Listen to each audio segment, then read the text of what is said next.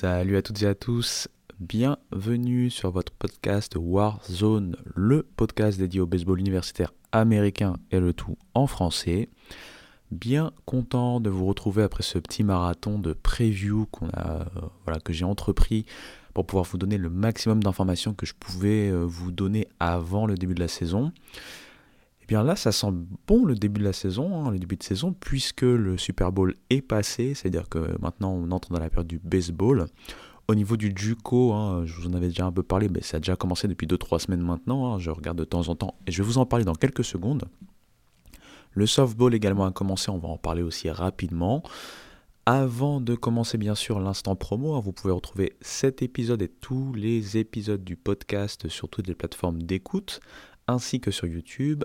Et de même le Homera, vous me retrouvez donc sur euh, bah, les réseaux sociaux, hein, euh, Instagram, Facebook, X, euh, TikTok, et je pense pas que j'oublie grand chose, Blue Sky également pour ceux qui commencent à intégrer Blue Sky. Et bah, on va pouvoir y aller tranquillement. Allez, c'est parti.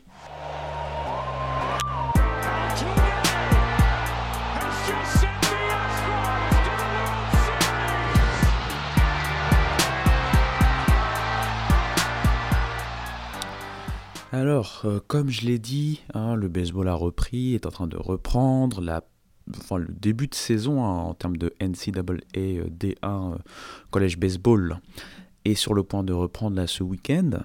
Mais avant de revenir rapidement dessus une dernière fois, je voulais un peu mettre la lumière sur bah, deux autres, on va dire, divisions ou catégories hein, du baseball universitaire, voire softball. Tout d'abord en parlant du JUCO comme j'en comme j'en avais, voilà, comme je l'avais évoqué hein, lors de, euh, du rappel un peu de ce que, de comment est composé un peu ce, euh, tout cet univers universitaire en termes de, de, baseball. Hein. On a donc euh, bah, ceux qui vont faire un cursus de deux ans dans des community colleges qui, via le biais du baseball ou d'autres sports, ont aussi leur propre département athlétique et la propre, leur propre organisation qui permet un peu de chapeauter tout ça. Hein. La principale en JUCO, c'est la NJCAA. Et euh, très clairement, les, divisions ont repris là, il y a, comme je le disais, il y a 2-3 semaines. Alors, je vais vous donner rapidement quelques clés. Hein. C'est pas forcément le baseball le plus facile à suivre déjà en termes de retransmission, mais en même temps et paradoxalement, c'est peut-être le baseball qui va être le plus simple à suivre si vous avez par exemple un VPN, dans le sens où il y a une gratuité. En effet, euh, le site même hein, de la NJCAA, hein, njcaa.org, propose en fait, hein, via son network, donc quand vous allez sur le site, en fait, vous avez plusieurs onglets, il y a un onglet en fait network, mais en fait, elle vous propose euh, des retransmissions en live de certains événements, des matchs de basket notamment, et également des matchs de softball et de baseball. Par exemple, euh, récemment, j'ai pu euh, m'intéresser un peu à quelques affiches, notamment entre équipes bien classées. J'ai vu par exemple euh, McLennan, le communauté collège du côté du Texas, qui est assez réputé, bah, jouer et avoir maille à partir avec State College of Florida, si je me rappelle bien. j'ai vu aussi Iowa Western récemment, et je pense que c'était toujours contre McLennan, hein. ou peut-être que c'était contre Arizona Western pour le coup. Bon voilà, c'est pour vous euh, prouver que je regarde pas non plus ça à fond, mais ça permet d'avoir euh, voilà un petit peu de baseball sur le côté quand vous ne savez pas trop quoi, que faire, on va dire, et que vous avez le temps de vous mater euh, du baseball universitaire qui n'est peut-être pas au même niveau forcément que le niveau voilà de D1 baseball en termes de NCAA, mais c'est déjà un niveau très intéressant, surtout pour voir quelques prospects qui sont annoncés, pourquoi pas assez haut, bah, déjà pour les années suivantes, en fait, s'ils intègrent des universités de, de, de 4 ans en, en NCAA, pardon. Et aussi, on a aussi des prospects qui sont très intrigants, dont les scouts parlent même, par exemple, pour des drafts potentiels.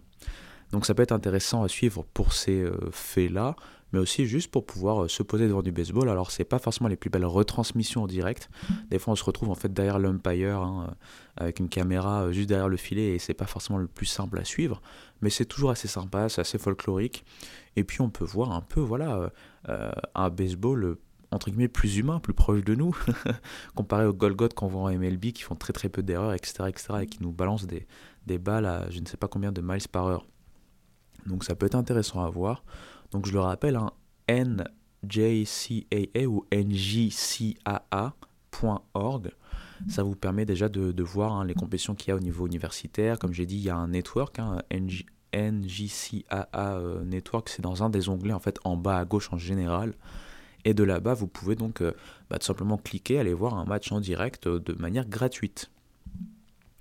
Pour finir un peu là-dessus, si vraiment vous voulez vous y mettre à fond, et dans ce cas-là je vous dis un peu bon courage, il y a quand même quelques clés à comprendre.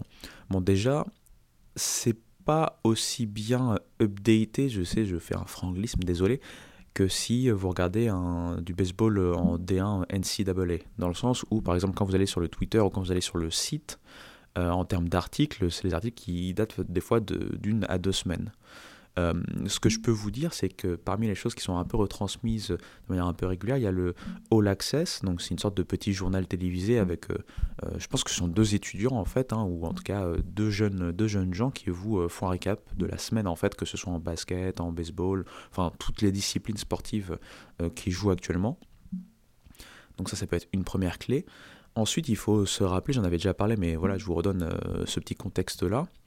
Il y a aussi beaucoup de facs hein, du coup, euh, c'est facilement plus d'une centaine, j'ai pas le nombre euh, complet juste devant moi, mais voilà, c'est facilement plus d'une centaine. Et elles sont regroupées par région. Donc si vous allez sur le site par exemple, vous pouvez euh, en fait cliquer au niveau des régions. Ça vous permet en fait d'aller vers un, ça vous ouvre en fait une pop-up, hein, une autre fenêtre qui vous amène directement vers la région en particulier et là, pareil, il faut naviguer pour retrouver l'onglet baseball. Et vous allez pouvoir voir en fait les standings, hein, donc le classement de, qui, opère dans cette région au moment M, hein, au moment où vous cliquez dessus, ce qui vous permet un peu de suivre. Vous pouvez avoir aussi les schedules, hein, enfin je veux dire le calendrier, et voir certains scores notamment, ce qui vous permet quand même de rester à peu près euh, euh, à jour. Voilà, j'ai trouvé le mot français pour update, à jour, mise à jour, à jour. On va y arriver. Donc voilà, voilà. Euh, j'ai pas beaucoup d'autres choses à dire, si ce n'est qu'encore une fois, c'est un baseball très sympa à regarder euh, de temps à autre, quand vous n'avez pas trop de choses à faire. Euh, après, c'est vrai que les horaires ne sont peut-être pas forcément les plus simples, quoique par exemple le week-end, souvent ça commence en matinée ici, donc c'est en après-midi en France par exemple, donc c'est quand même assez abordable. Voilà, voilou pour la NJCAA. Euh, n'hésitez pas à venir en, message privé par exemple ou euh, en dessous du podcast hein, euh, dans l'onglet commentaires pour voilà, me poser des questions sur, sur ce volet-là. J'ai peut-être pas les plus grandes connaissances là-dessus, hein, pour être honnête. Hein, c'est pas, pas une, on va dire une catégorie que je suis à fond. J'essaie toujours de me renseigner un peu, surtout quand on arrive vers les playoffs et aussi puisqu'il y a de plus en plus de de médias, notamment sur YouTube, qui, qui, retransmettent un peu ou qui montrent des highlights de ce qui se passe, ce qui permet aussi de suivre un peu les prospects. Donc euh, c'est mon seul attrait là-dessus, mais par exemple en attendant que le baseball recommence, bah, je me suis maté quelques matchs, euh, même si là je vais être beaucoup pris par le, le, baseball NCAA et la D1 euh, notamment. Mais voilà, encore une fois, c'est un bon sport à suivre hein, sur le côté, donc vous savez, si vous voulez allez voir si vous êtes curieux, etc. Euh, n'hésitez pas à euh, lui donner sa chance. On va faire une petite pause. Euh, là, en fait, j'enregistre du, du, bureau, enfin de l'open space, mais j'enregistre à une heure où il n'y a quasiment plus personne, donc je me suis enfermé. Je vais juste me récupérer un peu d'eau, remplir ma bouteille, et puis je reviens.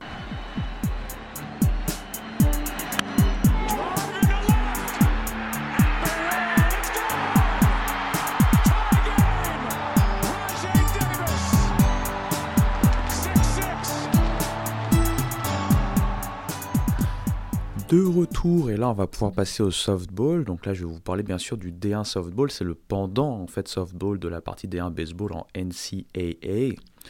Donc là euh, ça ressemble beaucoup euh, au D1 baseball dans son format, dans le nombre d'équipes qu'il y a, même si c'est vrai qu'on peut retrouver même un peu plus d'universités. Par exemple, je vous donne juste un exemple, euh, l'université de Syracuse n'a pas de département baseball.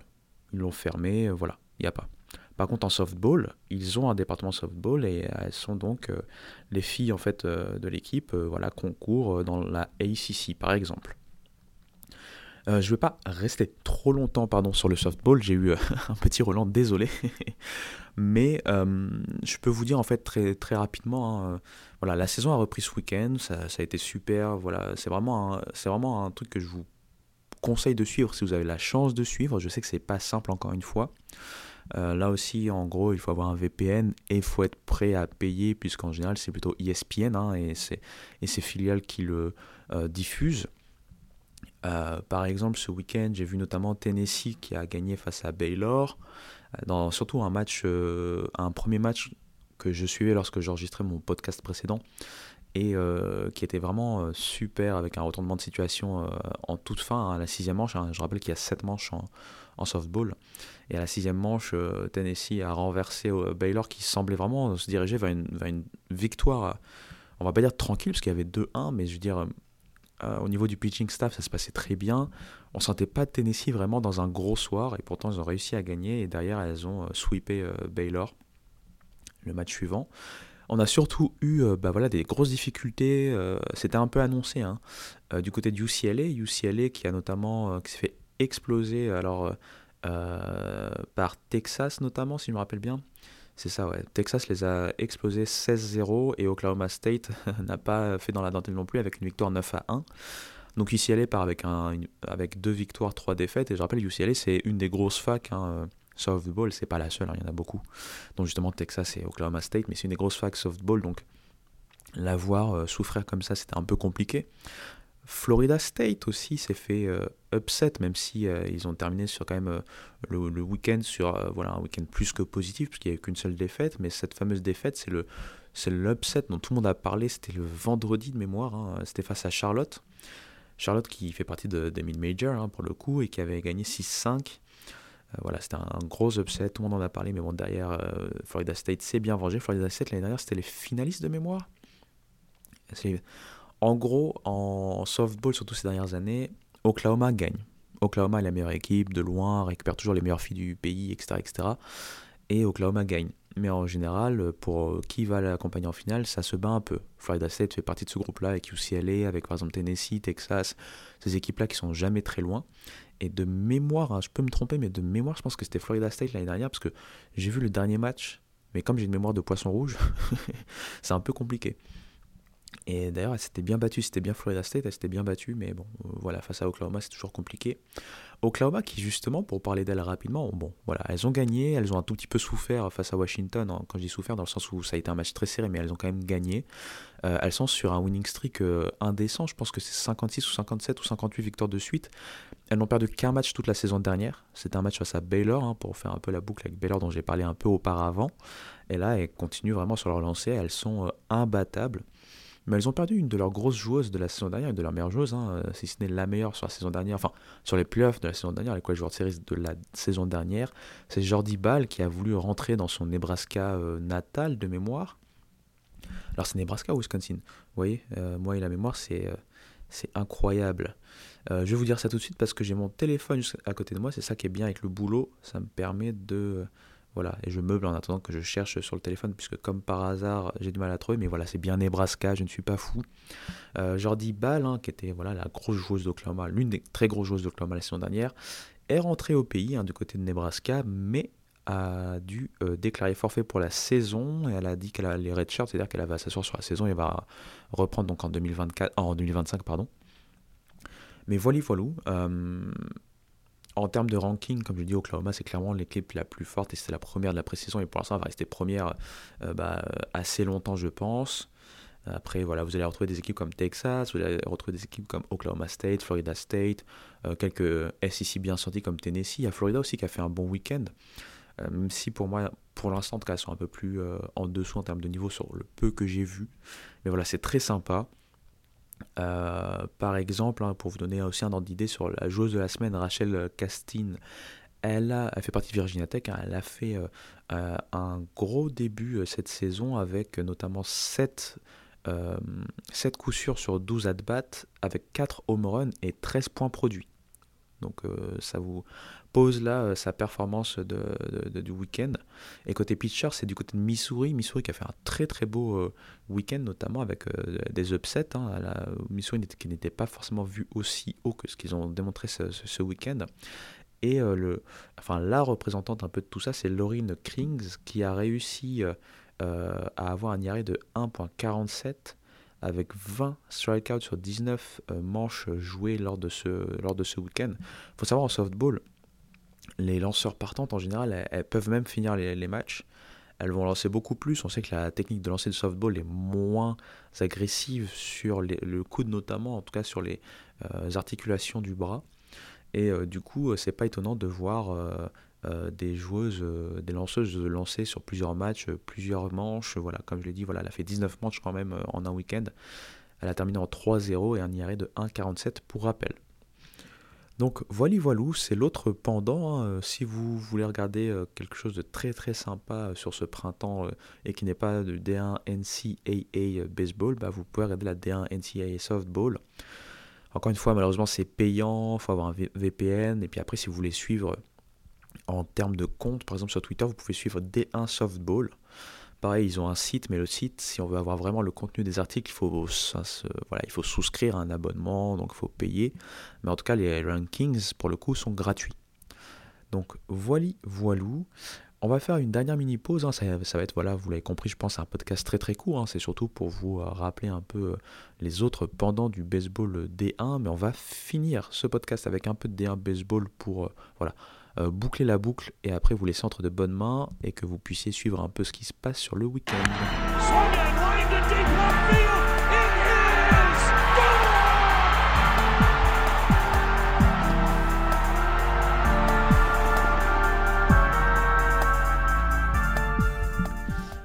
On va enfin parler de ce qui nous intéresse, à savoir la NCAA D1 Baseball. Je vais tout d'abord vous euh, faire un peu de name dropping en termes de fac pour vous rappeler le top 25 qui a été euh, euh, voilà, élu, on va dire, euh, par les journalistes de D1 Baseball. Et c'est ce top 25 qui fait foi, entre guillemets, hein, quand on parle de top 25 en termes de baseball universitaire. C'est un peu les officiels. Hein. Vous pouvez retrouver d'autres top 25 dans différents organismes. Euh, je dirais que Baseball America doit avoir son propre top 25. il y a d'autres médias un peu plus indépendants. Je pense à College Baseball Nation de mémoire, au College Nation, je ne me rappelle plus du nom, qui fait carrément son propre top 50. Mais voilà, celui qui fait foi, celui de D1 Baseball. Donc je vous rappelle qu'en numéro 1, et on en avait parlé, c'est Wake Forest. En 2, c'est les finalistes de la saison dernière, perdant Florida. En 3, Arkansas, dont il va falloir faire attention si la santé est là. En 4, LSU, les champions sortants qui euh, vont avoir aussi une transition à faire avec toutes leurs star parties. Euh, en 5, TCU, qui s'est bien renforcé malgré quelques départs aussi euh, très importants. En 6, Vanderbilt grâce euh, notamment à un pitching de haut vol hein, sur le papier. En 7, Oregon State, la première équipe de Pac-12 et qui pourrait être vraiment l'épouvantail cette saison si le tout clique bien. En 8, Texas AM avec sa grosse offense et euh, voilà, hein, ses transferts bien sentis comme Braden Montgomery. En 9, Tennessee. Tennessee aussi quelques transferts bien sentis, un groupe qui paraît solide, une grosse offense. Et euh, derrière Drew aussi des pitchers qui peuvent pourquoi pas montrer de belles choses. En 10, Clemson. Clemson, l'une des belles surprises de la ACC la saison dernière, avec euh, euh, quelques changements quand même cette saison, hein, quelques départs via la draft ou encore via des transferts. Hein. je pense à Bill Amick, euh, parti du côté de la SEC. Mais encore une fois, un très beau roster. En 11e, East Carolina, la mid-major qui est, chaque fois est très bien classée, qui forme très bien ses joueurs, notamment ses lanceurs. Trey Yesavage à suivre pour la draft, pourquoi pas. En 12, Duke. Duke, c'était l'autre grosse surprise de la ACC, l'autre belle surprise de la ACC, avec notamment un pitching staff euh, en termes de bullpen très intéressant et qui va être encore très très intéressant et normalement performant cette saison. En 13, NC State. NC State qui va vouloir un peu se relancer euh, euh, après une saison, on va dire, sympa mais moyenne. En 14, Virginia, hein, qu'on a retrouvé au College World Series comme assez souvent sur ces 15 dernières années, donc la saison dernière qui a perdu certes des joueurs clés, mais qui a encore euh, des gros stars, hein, euh, notamment euh, Offerol, Griff Offerol, pardon. En 15, North Carolina, attention à North Carolina aussi, il y a du Vance Honeycutt qui va essayer de se rappeler au bon souvenir de tout le monde, notamment Texas en 16, position 16. Texas aussi, ça a l'air très solide cette saison. Les Johnson, qui est mon favori pour pitching, enfin, voilà, en termes de pitcher de la saison en Big 12, mais bon, euh, au-delà de ça, il y a aussi des joueurs très intéressants. On va aussi attendre une année 2 beaucoup plus intéressante pour Jalen Flores. En 17, on a UC Santa Barbara, dont je vous ai parlé très très récemment. Euh, très sympa à suivre, bien renforcé, qui pourrait être la meilleure équipe de Big West et qui pourrait ne pas être la seule équipe de Big West à intégrer le tournoi national en fin de saison. En 18, Coastal Carolina qui va un peu highlight cette Sunbelt toujours aussi bien chargée en termes de baseball universitaire. Une mid-major qui a presque mid-major que le nom. En 19, on a Alabama. Alabama, attention, il y a eu un gros changement en termes de, euh, enfin de staff, pardon, coaching staff, notamment avec Rob Vaughn qui est arrivé avec ses idées. On va voir ce que ça va donner. Il y a eu des transferts, malheureusement, des départs comme Colby Shelton du côté de Florida, justement. Il y a eu des arrivées aussi très intéressantes, donc à voir ce que va pouvoir faire Alabama. En 20, Iowa, qui là aussi en termes de pitching est très très très intéressante. Attention, en termes de rotation, ça peut être une des meilleures rotations de la saison en termes de college baseball. En 21, Texas Tech et sa, tradition d'avoir une très très belle attaque, mais aussi un pitching solide cette saison, je trouve, malgré quelques trous. En 22, on a UCLA, UCLA qui est euh, voilà, parti pour essayer de se venger un peu de tous ces problèmes physiques et de pépins euh, qu'il a clairement plombé la saison dernière. Attention au pitching staff qui peut être très intéressant. En 23, Northeastern, on avait parlé, bon, il y a un petit moment maintenant, c'est la mid-major du côté de la. Euh, alors j'ai dit Colonial récemment, mais maintenant c'est plus Colonial, on dit Coastal. Ils ont enlevé le euh, Colonial, mais c'est toujours CAA, mais maintenant c'est Coastal. Bref, Northeastern qui fait partie de, des favorites mid-majors pour euh, pouvoir poser des problèmes en termes de tournoi national et qui a un joueur notamment qui est un prospect assez élevé, un Mike Sirota en termes de draft MLB. En 24, on a déjà parlé récemment pour la preview Big 12, c'est Kansas State avec notamment ces deux stars. Hein. Je rappelle notamment Culpepper euh, côté shortstop hein, euh, de mémoire. Et puis bien sûr euh, Tyson Neighbors, le releveur star hein, de Kansas State. Et en 25, c'est South Carolina avec un, effectif très deep, avec Ethan Petrie en tant que sophomore, l'un des meilleurs freshmen de la nation la saison dernière. On va voir ce que ça va donner. Ça va être très très très intéressant va y avoir du lourd. Ça commence ce week-end et on va pouvoir euh, voilà, voir quelques affiches, pourquoi pas à suivre ce week-end avant que je vous laisse tranquille. Je le rappelle, hein, le début de saison, on a souvent pas mal de tournois. Il y a un des tournois qui est bien connu, notamment c'est le Shriners Children's College Showdown. Euh, c'est celui qui devrait être d'ailleurs du côté de Arlington, hein, donc du côté du Club Field, hein, le, le stade des Rangers. Mais euh, c'est pas le seul tournoi. Il y a beaucoup de tournois qui sont assez sympas. Euh, normalement, ça commence dès euh, ce vendredi. Il y a un tournoi qui s'appelle Baseball at the Beach et il y a un match déjà que moi je vais essayer de suivre. C'est donc le 16 février.